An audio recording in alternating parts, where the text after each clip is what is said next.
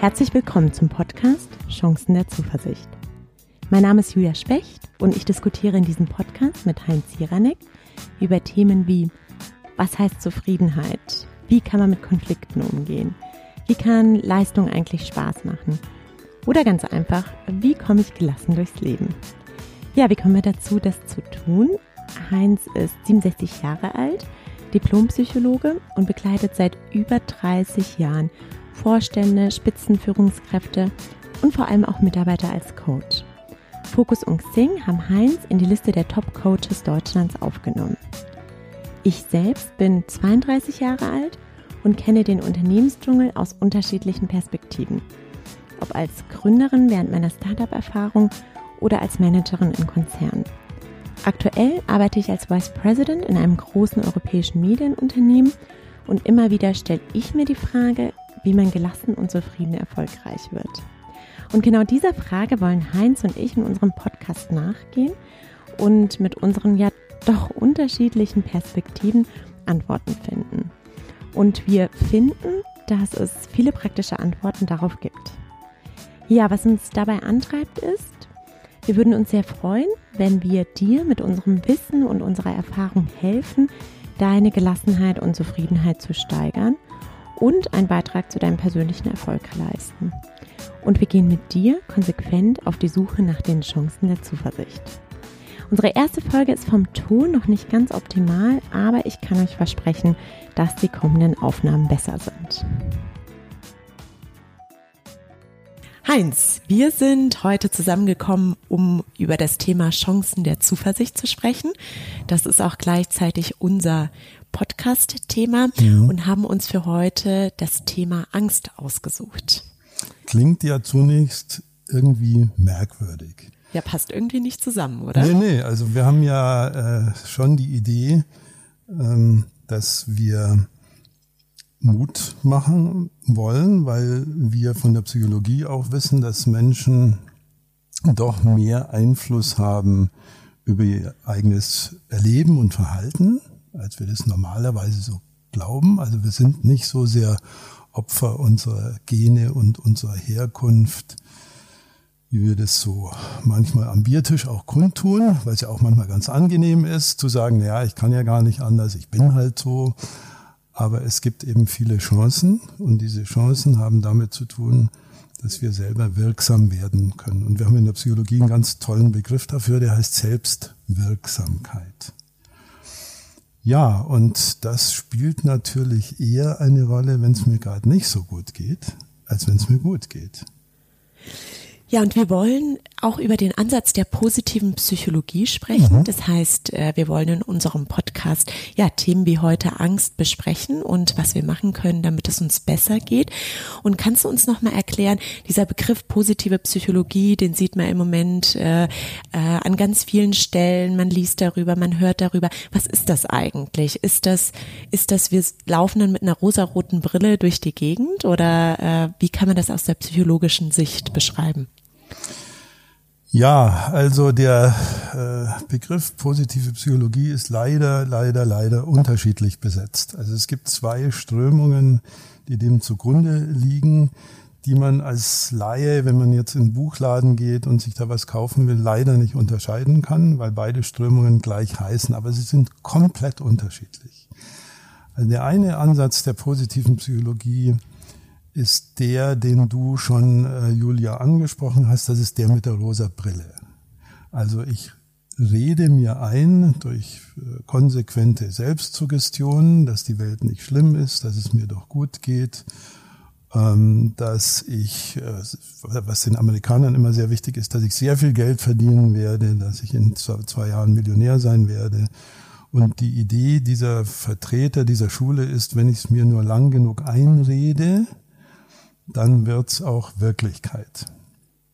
So, der große Nachteil ist, äh, um es mal ganz platt zu sagen, es funktioniert nicht. Schade. schade. Schade. Sonst würden wir uns jetzt einreden, dass wir Millionäre werden genau. und dann wäre das in einem Jahr so und, und fertig. Also so funktioniert's leider nicht.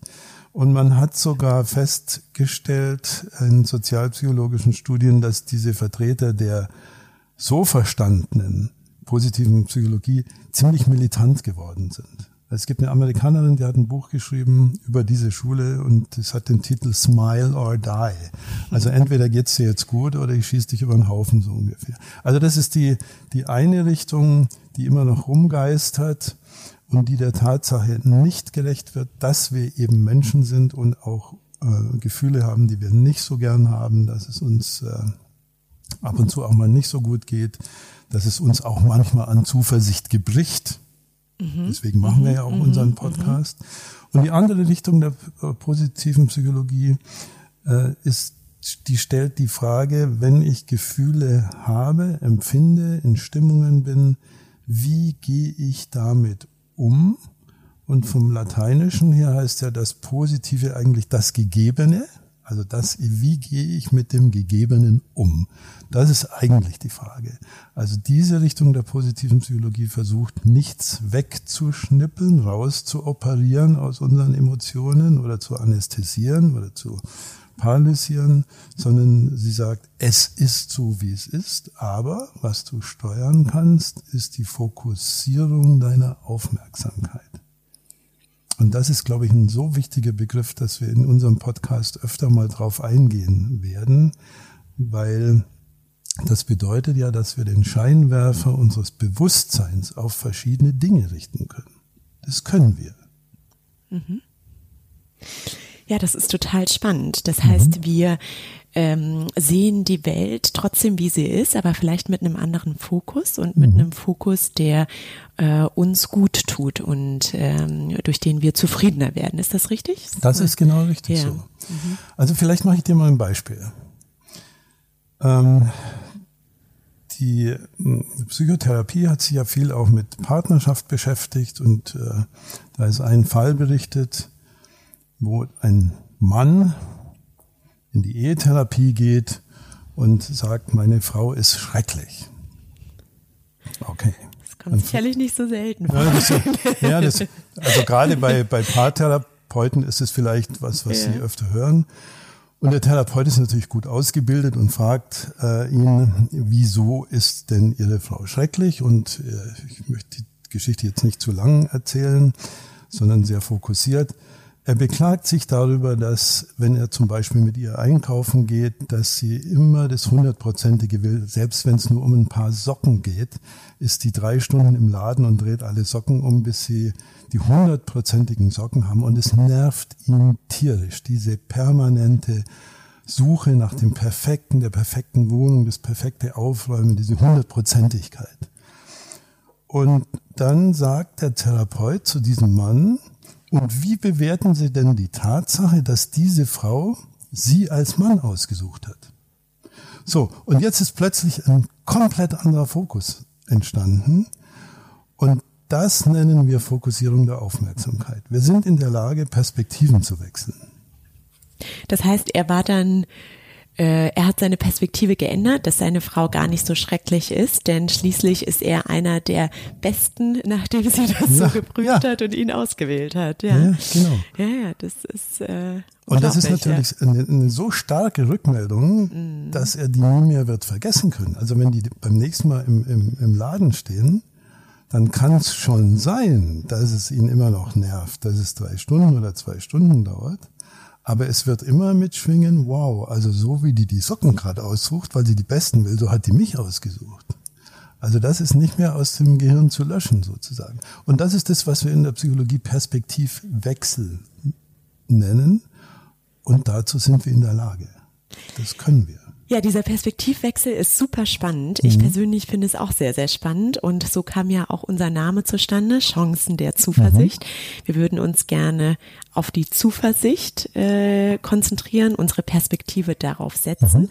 Mhm. mhm. Und heute haben wir uns ja das Thema Angst ausgewählt. Mhm. Angst ist eine Emotion, die jeder von uns kennt. Und ja, wie wir auch schon gesagt haben, das passt ja eigentlich erstmal nicht zusammen. Angst und Zuversicht. Nicht. Also das, äh, das ist ja so wie Feuer und Wasser. Wenn man das äh, jemandem erzählt, dann würde der sagen, da habt ihr aber den falschen Titel für euren Podcast gewählt. Genau. Aber kannst du, warum ist Angst eine positive Emotion? Heinz? Naja, sagen wir mal so, also ich, vielleicht ist der Begriff positiv nicht, nicht ganz der richtige, weil wir sie ja nicht positiv erleben. Also kein Mensch läuft rum und sagt, boah, ist das super, wenn ich Angst habe, das ist ja klasse. Und das ist genau auch die Funktion der Angst. Die Funktion der Angst ist, wie bei anderen Emotionen auch, dass sie uns Dinge bewerten hilft oder die Emotionspsychologie sagt, Emotionen liefern Handlungsvorschläge. Also wenn ich Angst habe, dann habe ich so, ist sofort eine Handlung damit verbunden. Also entweder stelle ich mich tot oder ich greife an oder ich laufe davon. Die ganze Physiologie hängt mit dran. Also der Körper reagiert auf das Gefühl der Angst sofort so, dass er mir möglichst viel Kraft in den Muckis äh, bereitstellt und auf so Dinge wie wie gut schmeckt das Steak oder wie kann ich jetzt am besten verdauen, verzichtet dann unser gesamtes Nervensystem.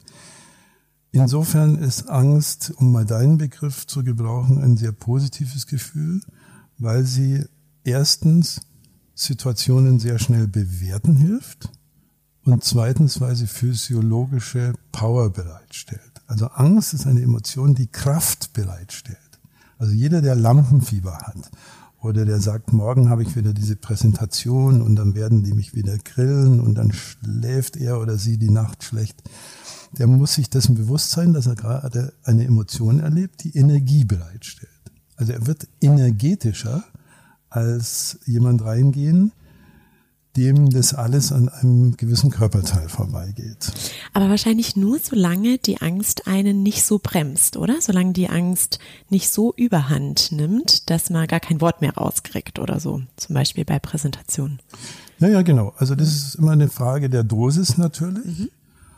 Und ähm, die interessante oder die Zuversicht erzeugende ähm, Erkenntnis der Psychologie ist, dass die Leute, die besser mit solchen Situationen umgehen, rechtzeitig Angst haben. Kannst du das erklären? Ja, also wenn wir, wir haben mal, wir haben mal ähm, Fallschirmspringer untersucht und da ist es bei den Anfängern so, also die, die zum ersten Mal da aus dem Flieger springen müssen, dass sie kurz vor dem Absprung in einen panischen Zustand geraten. Natürlich nicht alle, aber, aber viele. Sodass die Ausbilder uns damals erzählt haben, wir müssen die mit dem Tritt in den Hintern raus, raus befördern. Und dann springen die und dann braucht es relativ viel Zeit, bis diese körperliche Anspannung, die man da meistens im Zittern merkt oder in äh, muskulären ähm, Schmerzen fast auch. Also wir, wir, wir, ich kann mich an Szenen erinnern, wo wir in der Kantine saßen und die konnten dann nicht mehr Suppe essen, weil der Löffel so gezittert hat. Mhm. Also die Abklingzeit ist relativ lang und die Einschusszeit ist relativ kurz und brutal. Und die Profispringer, wo Julia, wo du und ich vielleicht glauben würden, boah, sind die cool, die haben ja gar keine Angst oder so. Ja, ja, vor allem ich, ich habe ja Höhenangst. Ja, ja, okay, dann bist du ein gutes Beispiel. Diese ja. Leute haben messbar Angst, aber in einem sehr rechtzeitigen Modus und in einem sehr langsam ansteigenden, der dann relativ schnell wieder abfällt. Das heißt, was uns zuversichtlich machen kann, ist, dass wir Gefühle wie Ängste nicht wegzudrücken versuchen, sondern dass wir sagen, aha, okay, ist ja interessant, jetzt habe ich Angst, ist kein so tolles Gefühl, aber ich weiß, dass mir das jetzt Energie bereitstellt und ich lasse diese Angst zu. Das heißt, das wäre auch dein Tipp, wenn ich beispielsweise zu dir kommen würde und mhm. du mich als Coach begleiten würdest. Ja. Und äh, ich habe total Lampenfieber vor Präsentationen. Mhm. Also jetzt nochmal noch mal zurück sozusagen zum, zum Beruf. Mhm. Das heißt, dein Tipp wäre gar nicht, dass wir versuchen, die Angst zu besiegen und die Angst, ich sag mal jetzt ganz plump wegzumachen, mhm. sondern mit der Angst richtig um, umzugehen mhm. und mhm. äh, in einer positiven Art und Weise zu nutzen. Ja, genau. Das heißt, konkretes Beispiel wäre, ich habe Lampenfieber und bevor ich eine Präsentation halte, dann mache ich mir das einfach nochmal bewusst, dass mhm. diese Angst mir gerade total viel Energie gibt, mit der ich die Präsentation wahrscheinlich besonders gut machen werde. Und die du auch spürst, die du ja. auch spürst. Mhm. Du spürst sie nicht angenehm, aber du spürst sie.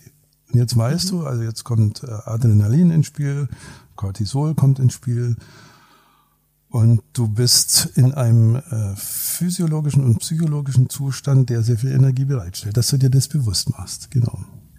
Und allein diese Fokussierung auf das Positive, das wird meine Angst lindern dann in dem Moment.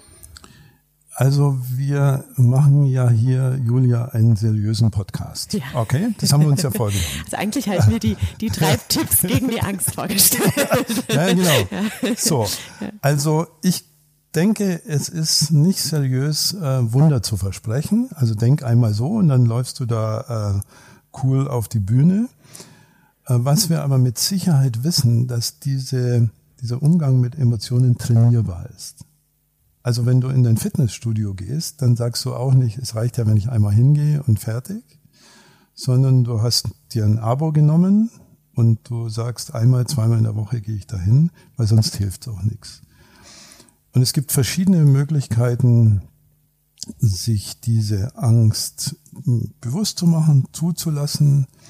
Können wir alle hier in dem Podcast noch bearbeiten. Aber die andere Nachricht ist, keine wird so funktionieren, dass man mit den Fingern schnippt und dann ist alles weg. Aber es geht.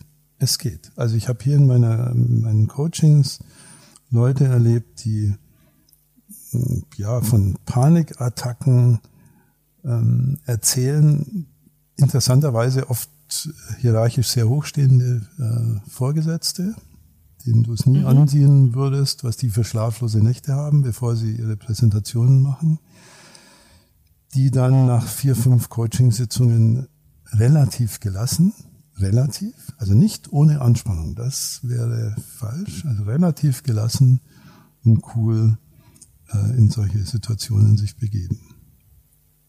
Mhm. Ja, das ist ja ähm, sehr zuversichtlich, ja. würde ich einfach mal sagen, dass man das in so einer kurzen Zeit auch lernen kann und mhm. äh, da seinen Fokus äh, verändern kann. Und was ich auch total interessant finde, und das unterstreicht wahrscheinlich das, was du sagst, dass sehr berühmte Schauspieler auch manchmal sagen, dass sie vor Auftritten Angst haben. Und das würde man ja gar nicht denken, weil sie das Gefühl täglich machen und seit Jahren machen. Aber auch sie äh, sprechen davon und äh, versuchen es wahrscheinlich auch gar nicht zu verhindern. Ja, sie versuchen es manchmal zu verhindern und manchmal nicht. Und das berühmte Lampenfieber, was mhm. ja seinen Begriff genau daher ähm, bekommen hat, dass die Leute in dem Moment, wo sie sich vorstellen, sie gehen vor die Lampen, mhm. kriegen sie richtig Fieber. Und das beschreibt diese fast Panik artige Angst vieler Schauspieler, auch Politiker. Mir hat mal einer erzählt, ich kann diese Geschichte jetzt nicht wissenschaftlich verbürgen, dass der Arzt, der den höchsten Umsatz an beruhigenden Psychopharmaka hat, für den Deutschen Bundestag arbeitet. Ach ja. Also wir sehen die da cool an ihrem Rednerpult stehen. Ja. Aber wir wissen nicht wirklich, wie viel Emotionalität da vorher schon abgearbeitet wurde, bevor es dann mal so weit kommt. Was aber richtig ist an dem, was du sagst, in vielen Fällen zumindest, ist, dass die Auseinandersetzung mit der Situation einen Mechanismus, das gehört auch zur Zuversicht, einen Mechanismus in Gang setzt, der die Angst dann Stück für Stück zurückfährt. Also wenn du jeden Tag eine Präsentation hältst, dann ist die zehnte lang nicht mehr so anspannend wie die erste. Also vor allem, wenn die alle in zwei Monaten stattfinden. Mhm. Mhm. Vielleicht noch, ähm, wenn wir über Angst reden, es gibt ja unterschiedliche Ängste. Und ähm, die was mich jetzt natürlich als Zuhörer interessieren würde, gehe ich dann ungefähr nach dem gleichen Prinzip bei meinen Ängsten vor? Also jetzt haben wir über Lampenfieber gesprochen, wir haben darüber gesprochen, dass wenn man als Fallschirmspringer mhm, äh, mhm. rausspringt, wie man seine Höhenangst mhm, äh, vielleicht in den Griff bekommt. Was ist mit so einem Thema wie Flugangst? Äh, jetzt ähm, habe ich einen neuen Job beispielsweise und muss viel reisen und habe aber eigentlich Flugangst. Äh. Kann man das, kann man das nach dem gleichen oder nach einem ähnlichen Prinzip äh, angehen? Ja, das Prinzip ist das gleiche. Wir wissen auch da, dass das unan, der unangenehme Anteil der Angst hochgradig damit zusammenhängt, wie viel Vermeidungsrituale ich äh, vollziehe. Das heißt, Und das ist super paradox. Also je mehr man versucht, die Angst wegzumachen, und die Hardcore-Flugängstler haben eine ausgefeilte Rituallogik, also drei Unterberg und äh, mindestens eine Stunde vorher da sein, am Gang sitzen, nicht weit hinten, äh, auf keinen Fall zum Fenster rausschauen. Also da haben die, die, die Flugängstler, ich habe mit welchen hier gearbeitet, die haben da alle ihre Vermeidungslogiken. Und je mehr du solche Vermeidungslogiken ähm, versuchst umzusetzen, umso stärker bleibt die Angst interessanterweise. Also auch da geht's wieder drum, wie kann ich meine Angst zulassen, wie kann ich zum Beispiel mir Fragen stellen wie, wo sitzt die gerade, wo spüre ich die, was hätte die für Farbe, wie würde sich die anfühlen, wie kann ich sie, Julia, jetzt wird sie vielleicht äh, die Schuhe ausziehen, wie kann ich sie stärker machen? Ja, also kannst so, du das auch erklären? Also was, mein Interesse ist doch nicht, meine Angst dann stärker zu machen, wenn ich im Flugzeug sitze. Ja, ja, ja und genau, genau. Also man nennt, es, man, nennt es auch äh, paradoxe Intervention. Es ist ja sehr paradox. Aber in dem Moment, wo du was stärker machen kannst, kann man es auch schwächer machen. Genau. Ah, ja. Also mhm. die Frage ist ja immer, wer ist Ross und Reiter? Und da bist du dann eben an den, an den Steuerhebeln. Und wenn dir dann mal gelungen ist, deine Angst stärker zu machen, was ihm wenigstens übrigens gelingt, aber wenn es dir mal gelungen ist, dann sagst du, ach so, ich kann das selber machen. Das ist ja interessant. Mhm. So. Und außerdem gibt es von vielen Fluggesellschaften exzellente Seminare. Mhm. Also wo man diese Psychologie auch nochmal sehr präzise äh, lernt und ausprobiert, inklusive Entspannungsübungen und dann fliegt man eine Runde und dann ist dann ein Pilot mit in der Kabine und der erklärt einem jedes Geräusch und das sind jetzt die Klappen und das ist das und das ist jenes und das ist das Fahrwerk und wenn es wackelt, ist es so und so. Und die, diese Seminare sind extrem erfolgreich. Mhm. Ja, sehr, sehr interessant. Also ähm, vielleicht schauen wir mal auf die Uhr. Ähm, Vielleicht wäre an dieser Stelle eine kurze Zusammenfassung mhm. interessant, was wir eigentlich heute besprochen haben, ähm, kommend von äh, unserem Namen äh, Chancen der Zuversicht über äh, die Emotion Angst. Ähm, und was ich für mich mitgenommen habe, ist, dass äh, es nicht sinnvoll ist äh, oder beziehungsweise kontraproduktiv ist, wenn man versucht, seine Ängste äh, zu verdrängen oder äh, wegzuschieben, sondern das kann die Ängste verstärken und äh, interessant ist eigentlich, was passiert, wenn man seinen Fokus verändert, auch mhm. bei dem Thema Angst. Und wenn man sich damit auch einfach mal auseinandersetzt und auch mal ausprobiert, die Angst zu verstärken und die Angst äh, für sich nutzt. Ist das, äh, hast, hast du noch etwas zu ergänzen, was wir unseren Zuhörern mitgeben könnten?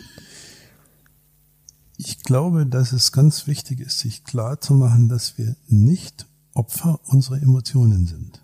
Also wir haben sie, aber wir sind nicht Opfer unserer Emotionen. Das ist die ganz grandiose Erfindung der Großhirnrinde sozusagen, dass wir Emotionen sehr gut wahrnehmen können, ohne gleich so handeln zu müssen, wie uns Emotionen das nahelegen. Also wir hätten auch mal über Ärger reden können. Also da kannst du sagen, der, ich bin jetzt so stinksauer auf den Typen, dem haue ich jetzt eine in die Fresse. So. Mhm. Aber wir können als Menschen uns sehr klar bewusst machen, dass jetzt gerade diese Wut im Bauch da ist und sie muss nicht gleich meine Handlung bestimmen. Mhm. Und das ist diese, dieses, diese, der Stephen Covey hat mal geschrieben, dieses ganz kleine Fenster zwischen, in dem kleinen Fenster zwischen Reiz und Reaktion offenbart sich die Größe der menschlichen Freiheit. Das ist toll. Und das ist die Zuversicht und das sind die Chancen der Zuversicht. Also wir blicken zuversichtlich in die Zukunft und Heinz, ich danke dir sehr herzlich für unser Gespräch und äh, ich freue mich auf das nächste. Ja, gerne, Julia, super. Schön, dass du dir unseren Podcast Chancen der Zuversicht angehört hast. Wenn dir unser Podcast gefallen hat, ist das das größte Kompliment für uns, wenn du uns weiterempfiehlst.